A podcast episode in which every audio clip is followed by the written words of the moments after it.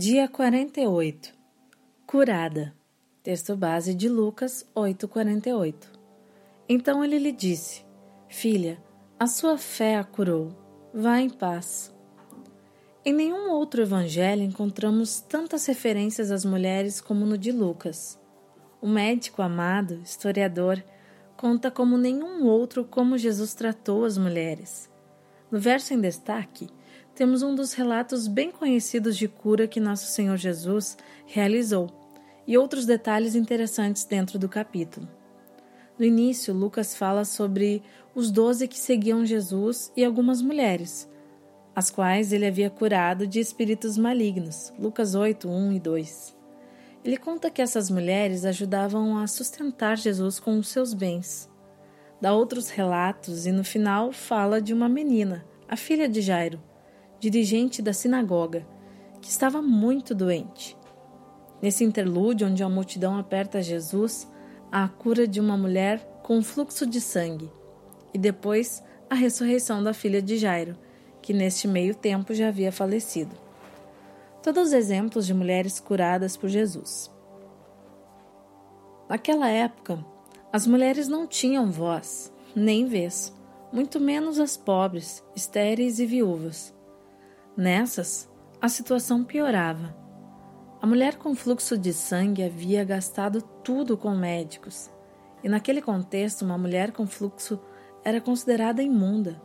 Uma pessoa imunda tinha que ficar afastada de todos, não podia entrar na cidade, e quando vinha tinha que gritar: Sou imunda! Essa mulher, que tinha ouvido falar de Jesus, foi onde ele estava e deve ter pensado: se pelo menos eu tocar na sua veste, estarei curada. Ninguém precisa saber ou ver, eu só toco e serei curada. Ao mesmo tempo que vemos o tamanho de sua fé, podemos nos perguntar: como Jesus, sendo onisciente, não sabia quem lhe havia tocado? Porque ele diz: Quem me tocou? Mas como Jesus não sabia? Ele tinha que saber, ele é Deus. Mas entendendo melhor a situação desta mulher, podemos ter certeza de que Jesus sabia sim quem havia lhe tocado. Essa mulher que por 12 anos havia padecido sofrimento, vergonha, dor e outras coisas que talvez no nosso contexto não consigamos imaginar, finalmente tem a tão sonhada cura. Naquela época, o sacerdote deveria averiguar e considerar a pessoa curada ou não, limpa ou imunda e foi Jesus Cristo, nosso sumo sacerdote, que pôde certificar que ela estava curada diante daquela multidão.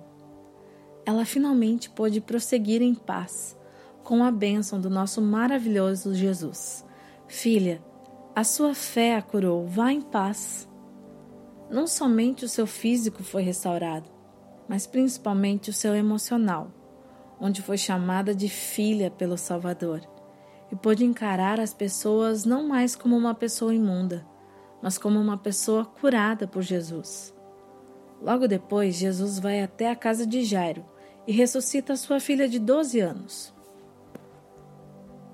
Warren Yersby, no comentário sobre Lucas, observa que Jesus cuidou antes de alguém que estava sofrendo há 12 anos e fez aguardar um pouco um pai que nos mesmos doze anos havia desfrutado da companhia de sua preciosa filha.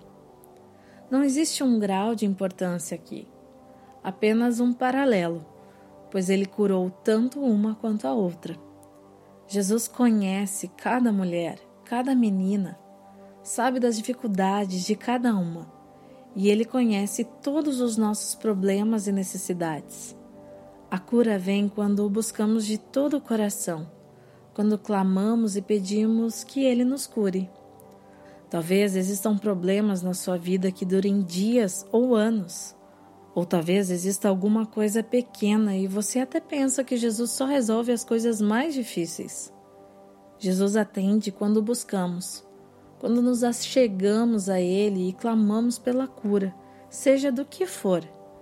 Sua resposta pode ser sim, não ou espere mas a cura acontece quando nós depositamos a nossa fé nele. No dia de hoje, o que precisa ser curado na minha vida? Existe algo pequeno demais ou grande demais para Jesus curar? Grace Shaws